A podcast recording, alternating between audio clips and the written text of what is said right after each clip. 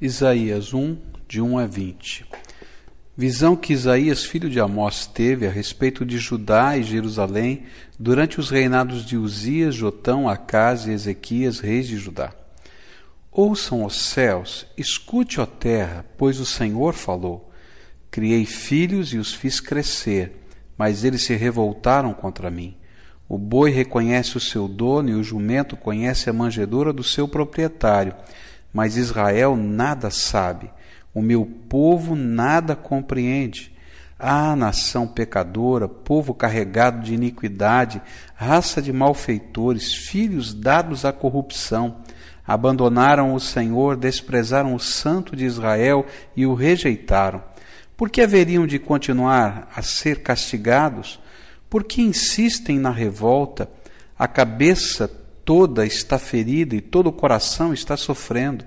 Da sola do pé ao alto da cabeça não há nada, são somente machucados, vergões e ferimentos abertos que não foram limpos, nem enfaixados, nem tratados com azeite. A terra de vocês está devastada, suas cidades foram destruídas a fogo, os seus campos estão sendo tomados por estrangeiros, diante de vocês e devastados como a ruína que eles costumam causar. Só restou a cidade de Sião como tenda numa vinha, como abrigo numa plantação de melões, como uma cidade sitiada. Se o Senhor dos exércitos não tivesse poupado alguns de nós, já estaríamos como Sodoma e semelhantes a Gomorra. Governantes de Sodoma, ouçam a palavra do Senhor. Vocês, povo de Gomorra, escutem a instrução de nosso Deus, para que me oferecem tantos sacrifícios. Pergunta o Senhor. Para mim chega de holocaustos de carneiro e da gordura de novilhos gordos. Não tenho nenhum prazer no sangue de novilhos, de cordeiros e de bodes. Quando vocês vêm à minha presença, quem lhes pediu que pusessem os pés em meus átrios? Parem de trazer ofertas inúteis e incenso. O incenso de vocês é repugnante para mim. Luas novas, sábados e reuniões. Não consigo suportar suas assembleias cheias de iniquidade, suas festas da lua nova e as suas festas fixas. Eu as odeio tornaram-se um fardo para mim, não as suporto mais. Quando vocês estenderem as mãos em oração, esconderei de vocês os meus olhos, mesmo que multipliquem as suas orações, não as escutarei. As suas mãos estão cheias de sangue. Lavem-se, limpem-se, removam suas más obras para longe da minha vista. Parem de fazer o mal, aprendam a fazer o bem, busquem a justiça acabem com a opressão, lutem pelos direitos do órfão, defendam a causa da viúva. Venham, vamos refletir juntos, diz o Senhor, embora os seus pecados sejam vermelhos como escarlate, eles se tornarão brancos como a neve, embora sejam rubros como a púrpura, como a lã se tornarão.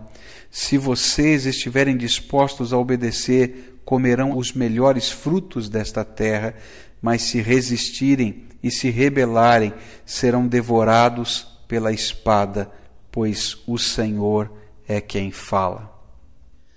Talvez essa seja uma das profecias mais duras da palavra. E quando eu penso nessa profecia, eu fico vendo tantas expressões tão normais do nosso culto, da nossa adoração, sendo retratadas aqui, Deus dizendo: Sabe, eu não tenho prazer nestas coisas.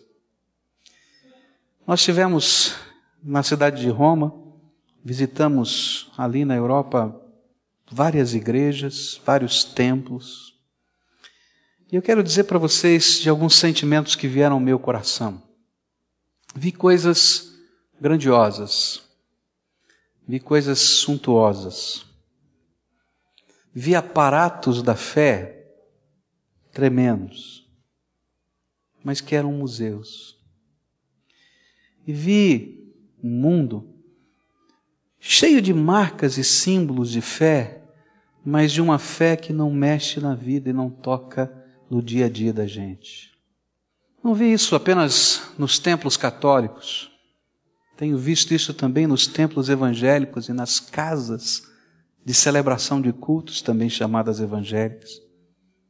E é por isso que alguns têm dito que vivemos os dias que corriqueiramente os sociólogos dizem ser os dias do pós-cristianismo. O texto que nós lemos em Isaías é como se Deus estivesse chorando, fazendo um lamento, olhando para o seu povo, para aqueles que se dizem servos dele, daqueles que carregam o seu nome, olhando especificamente para o povo de Judá, e apesar de toda a religiosidade daquele tempo, apesar da suntuosidade da beleza do templo de Salomão, Deus estava chorando e fazendo um lamento. Apesar das ofertas que eram entregues, apesar das várias expressões de fé que eram praticadas, Deus estava chorando. E ele rejeitava o culto e a adoração que eram prestados. E o sentimento de Deus é que eles não tinham entendido o sentido do culto e da adoração, o porquê do ajuntamento, o para quê daquele momento. Isso é tão forte que no verso 3 do nosso texto ele compara o povo que adora a Deus com bois e jumentos. Diz assim: o boi conhece o seu dono, e o jumento se fosse na linguagem mais de hoje ainda, eu diria assim, o burro, né? Está dizendo nesse sentido. Sabe onde o seu dono põe o seu alimento. Mas o meu povo não sabe nada. O povo de Israel não entende coisa nenhuma. Que coisa triste a gente pensar que todo um aparato de fé não tem sentido espiritual e não tem poder para transformar a nossa vida. Eu quero falar sobre fé que transforma, sobre fé que faz diferença. Não apenas a fé que representa uma prática religiosa, um costume, um memorial, uma lembrança, uma tradição, mas uma fé que afeta a nossa vida, os nossos valores, a nossa maneira de enxergar o mundo, a nossa maneira de reagir, a nossa maneira de agir, a nossa maneira de trabalhar, de viver em família uma fé que faz diferença. Porque senão, a nossa fé vai ser semelhante àquela de Judá nesses dias, em que Deus vai dizer assim: olha, um boi é capaz de conhecer quem é o dono dele, mas o homem não é capaz de conhecer que Deus é Senhor sobre a sua vida. Um burro, um jumento é capaz de saber onde tem comida, mas o homem às vezes morre de fome, de sede espiritual, porque não busca a comida que vem do céu, aquela que preenche a alma, que satisfaz o espírito, que transforma a vida. E eu queria olhar para algumas práticas religiosas, porque elas fazem parte do culto instituído por Deus nas Escrituras. Mas se elas não forem o fruto, a consequência desse tipo de fé que vem da alma, nenhuma delas tem sentido, mesmo que estejamos praticando aqui. Eu quero olhar para esse texto a partir de alguns ritos, a partir de algumas expressões de adoração que Deus coloca aqui nesse texto. E que Deus estava dizendo assim: não quero, não tenho prazer. E tentar entender por que, que Deus não tinha prazer. E o que que faz com que estas coisas produzam prazer no coração de Deus? Porque se nós estamos aqui para adorá-lo, é para que o coração do Pai seja cheio da alegria da presença dos seus filhos na sua casa. A primeira expressão é quando Deus diz o seguinte: Estou farto das suas ofertas. Verso 11 diz assim: O Deus eterno disse: Eu não quero todos esses sacrifícios que vocês me oferecem. Estou farto de bodes e de animais gordos queimados no altar. Estou enojado do sangue de touros novos. Não quero mais carneiros nem cabritos. Hum. Essa aqui era a base da celebração do culto do Velho Testamento. Ninguém se apresentava diante de Deus sem levar uma oferta. E a oferta era alguma coisa que representava a expiação da sua culpa, era entender que eu não posso entrar na presença de Deus porque eu sou pecador. E então eles levavam aqueles animaizinhos, Alguns eram mortos e queimados totalmente para dizer o pecado mata. Outros eram assados na brasa e se comia como se fosse um churrasco, em celebração e adoração a Deus nos pátios do templo. Mas ninguém se apresentava no templo sem levar nada. Porque o Senhor mesmo tinha ensinado isso. Lá no livro de Êxodo, no capítulo 23, verso 15, lemos assim: Guardarás a festa dos pães ázimos, sete dias comerás pães ázimos, sem fermento, como te ordenei, ao tempo apontado no mês de Abide, porque nele saísse do Egito, e ninguém apareça de mãos vazias perante mim. Lá em Êxodo 34, 20, a expressão final é a mesma, porém não apareça de mãos vazias perante o Senhor. Fazia parte do culto, era assim que funcionava. Mas de repente um dia Deus olha para todo aquele aparato que ele mesmo tinha ensinado e disse assim: Olha, estou farto, para, não quero mais, leva com você, porque vocês não entenderam nada, vocês não estão compreendendo nada. Há um outro trecho paralelo que diz assim: Vocês pensam que eu como essa carne? Eu não preciso disso, vocês não entenderam nada. É como se na nossa prática do culto, porque nós não temos esse momento, mas nós trazemos as nossas ofertas. E chega o um momento em que você se levanta, traz o seu dízimo, a sua oferta e coloca aqui. Talvez algumas vezes Deus diz assim: para, fica para você, leva para casa, estou farto. Você pensa que eu vivo de dinheiro? Você pensa que eu preciso dessas coisas? Você não entendeu nada. Existem tantas práticas que fazemos do nosso culto a Deus que não tem sentido nenhum na nossa vida. E é disso que Deus estava falando com o seu povo. O propósito de Deus era que toda a expressão da fé, toda liturgia, toda forma de culto, fosse uma consequência do amor que eu tenho por Deus. E do amor que, por causa desse amor que eu tenho por Deus, se expressa na vida de pessoas que estão ao meu redor. E enquanto essas coisas não existem dentro do nosso coração, não há culto. Pode ter religiosidade. No contexto daqueles sacrifícios que Deus estava dizendo, olha, eu estou farto deles, era mais forte, porque eles levavam aqueles sacrifícios para dizer: Senhor, perdoa o nosso pecado, nós somos pecadores. E Deus estava olhando para aquilo e dizendo assim: Olha, como é que eu posso perdoar se você não entendeu nada e se não há arrependimento no seu coração, se não há desejo de mudança de vida? Porque havia uma espécie de troca no pensamento do judeu daquele tempo já fiz a minha obrigação, já paguei o meu pecado. Então agora eu volto para viver a minha vida do meu jeito. Agora, será que só eles pensavam assim? Eu me lembro de uma vez que conversava com uma pessoa que estava começando a frequentar a nossa igreja e essa pessoa disse assim: Pastor, como é que funciona aí no meio evangélico? Eu não entendi bem esse negócio. Você pode me explicar? Eu falei: Pois não. O que é que você não entendeu? Ele disse assim: Qual é a minha obrigação religiosa? Eu disse assim: Eu não estou entendendo. Ele disse assim: Quantas vezes eu tenho que vir na igreja? Como? Não, eu tenho que vir no culto da manhã e da noite, só no culto da manhã, na quarta-feira, na quinta, na terça. Qual é a minha obrigação? Eu disse: Meu filho, vai para tua casa porque você não tem obrigação nenhuma. Aquilo que o teu coração buscar e ansiar da presença de Deus, isso é culto.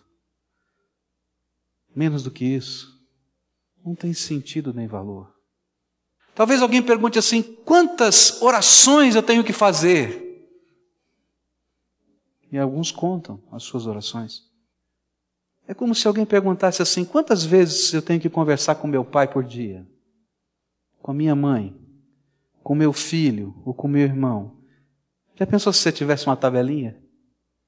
Agora, você já pensou se você falasse sempre a mesma coisa? As mesmas palavras e do mesmo jeito? Você não entendeu nada. Sabe o que é culto? É culto quando a minha alma se derrama na presença do Deus vivo. Culto é quando eu posso me enamorar na minha alma do Deus eterno.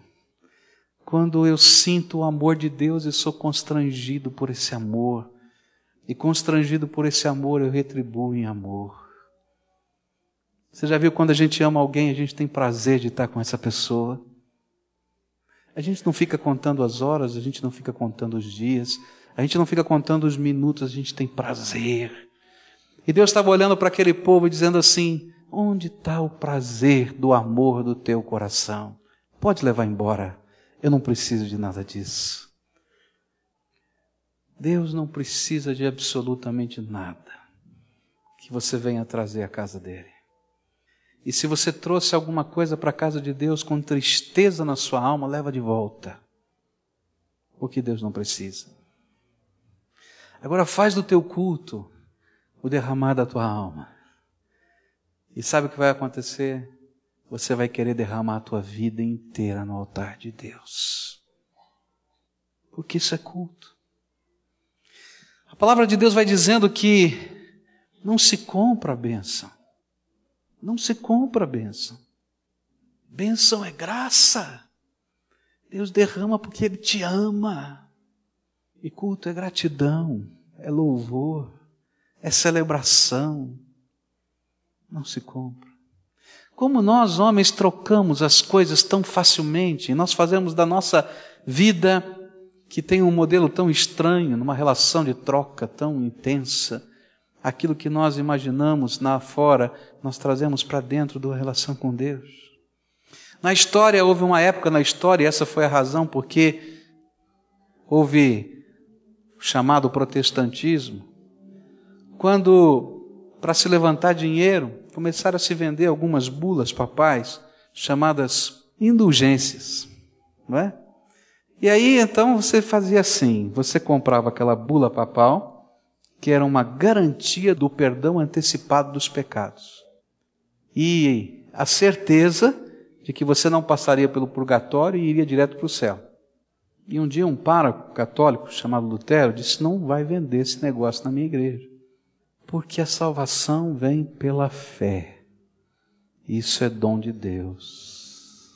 Mas eu fico pensando que não foi só no passado em que essas relações de troca tem acontecido no presente também.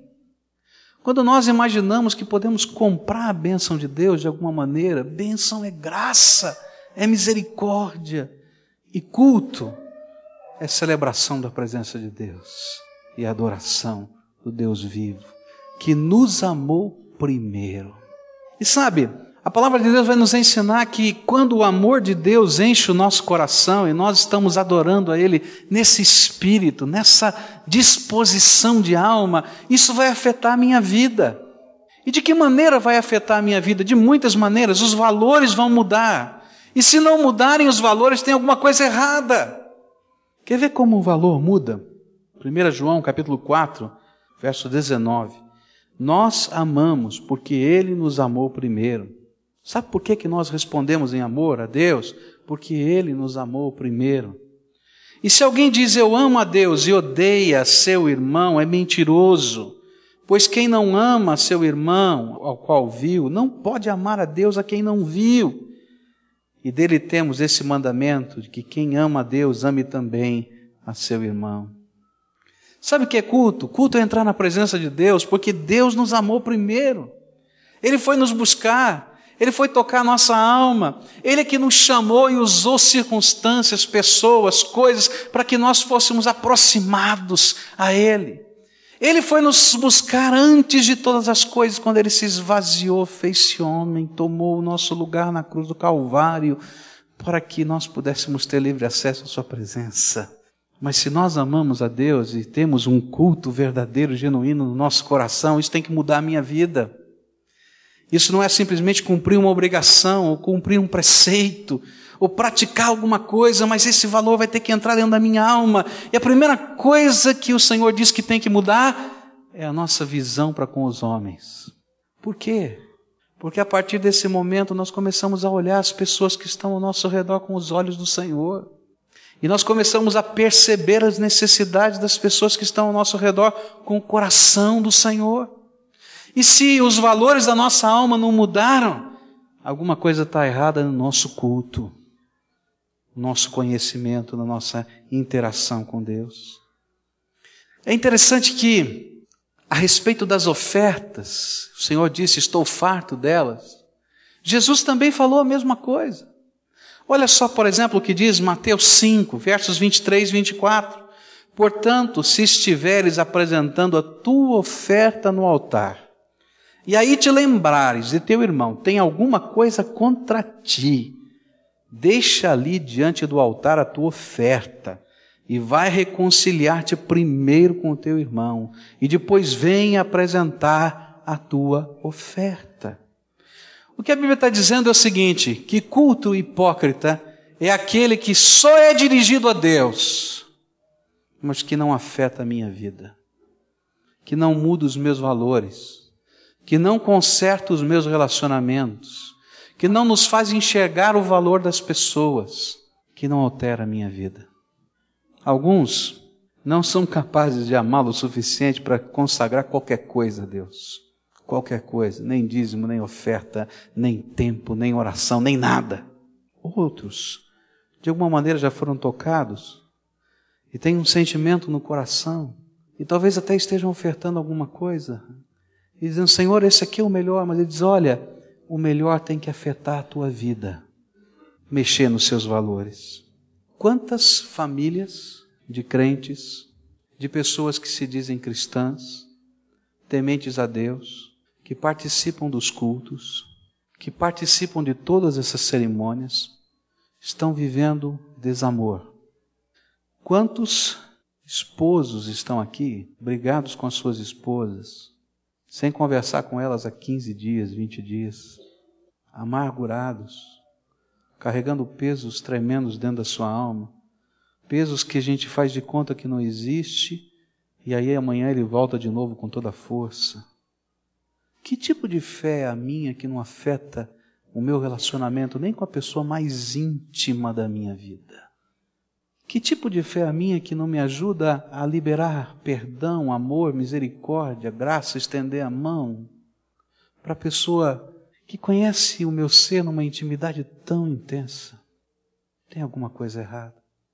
Quantas esposas, ou quantos esposos, que estão se tornando aqueles velhinhos rabugentos, que não sabem expressar carinho, o amor que você tem a Deus tem que fazer amar você as pessoas. O amor que você tem a Deus tem que ser derramado na adoração, mas tem que ser experimentado na comunhão com os homens. Quantos são os pais, ou quantos são os filhos, tão quebrados? Quantas são as famílias arrebentadas? Sabia que o seu pai e a sua mãe precisam de amor? Sabia que eles precisam da sua honra?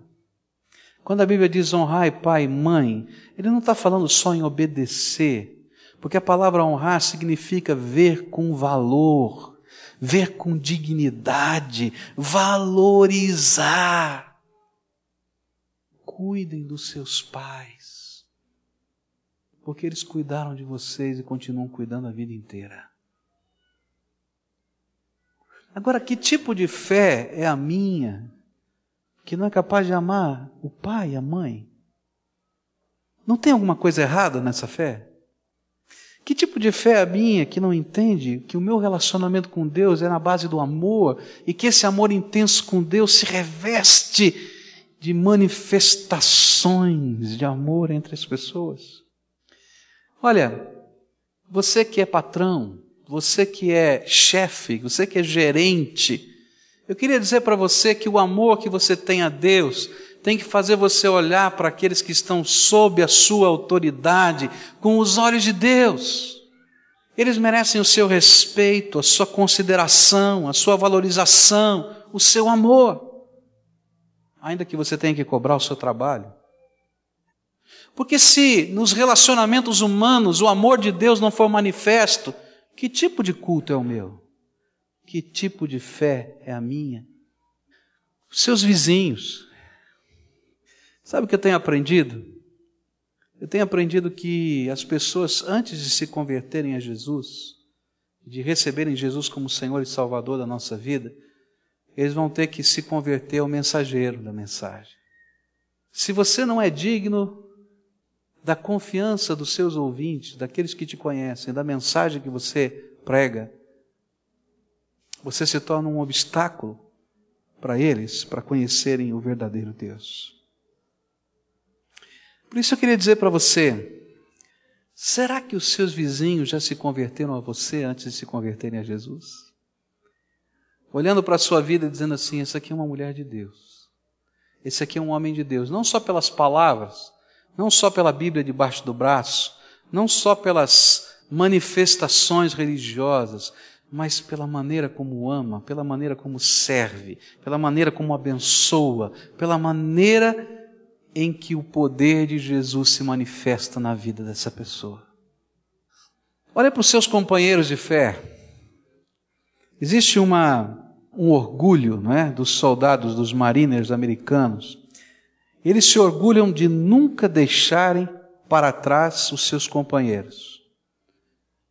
Esse é um lema dos mariners, mesmo que seja para levar os seus corpos, eles precisam voltar para casa. Esse é o lema deles. Eu fico pensando como nós, às vezes, servos de Deus, não vivemos esta expressão do nosso culto, que é amar a Deus e amar o nosso irmão.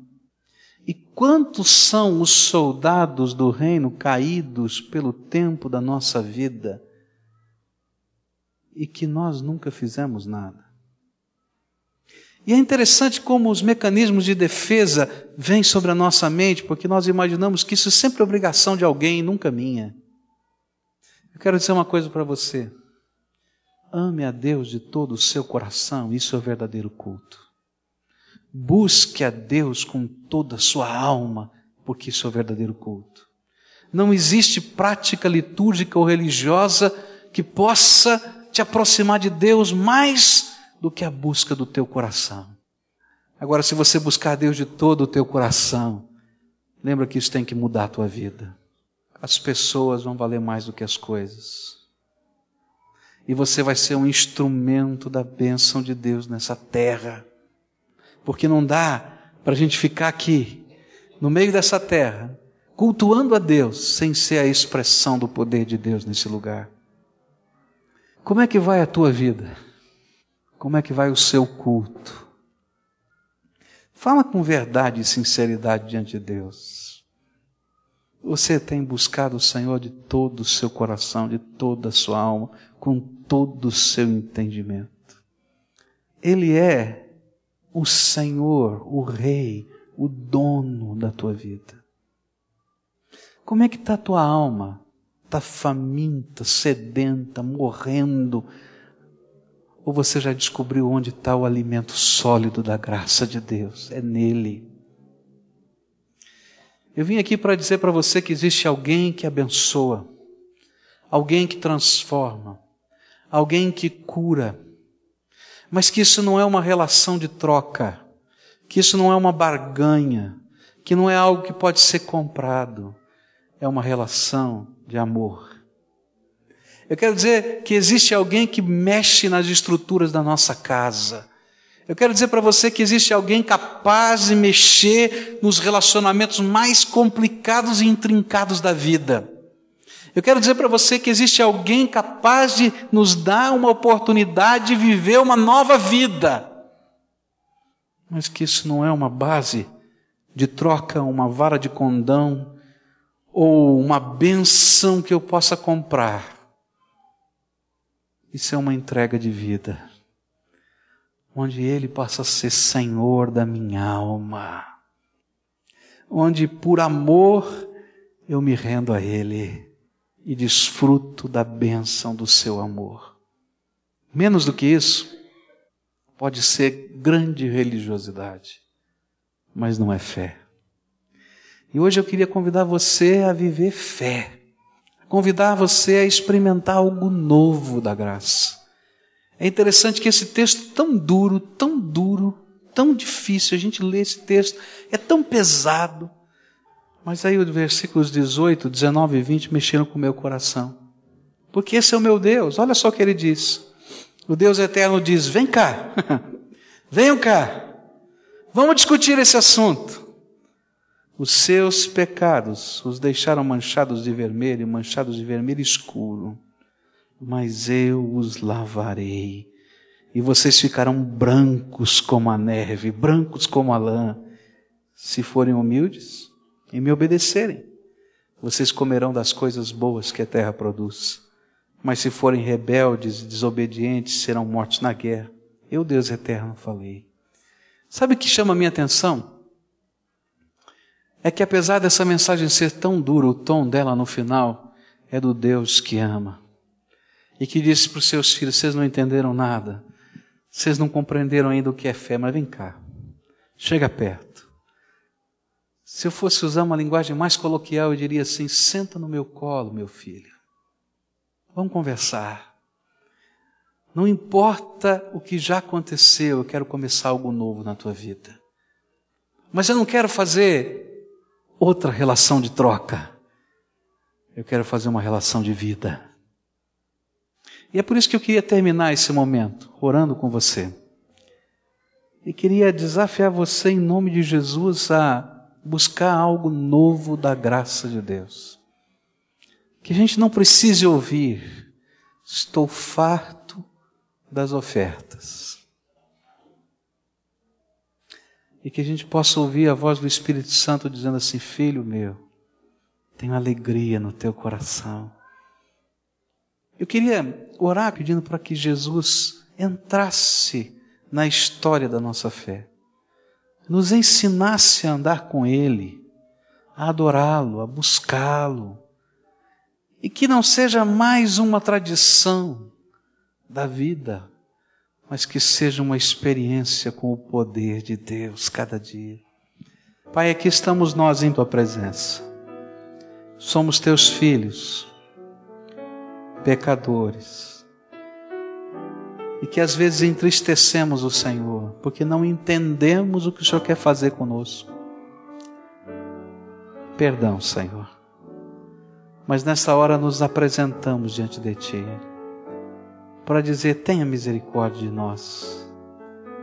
E para dizer: Senhor, me ajuda a amar o Senhor acima de todas as coisas. A amar o Senhor com todo o meu coração, com toda a minha alma com todas as minhas forças. Me ajuda, Senhor, a não apenas amá-lo, mas a demonstrar esse amor que eu tenho pelo Senhor, amando as pessoas que estão ao meu redor, inclusive aquelas com as quais eu guardo tanta dor dentro da minha alma.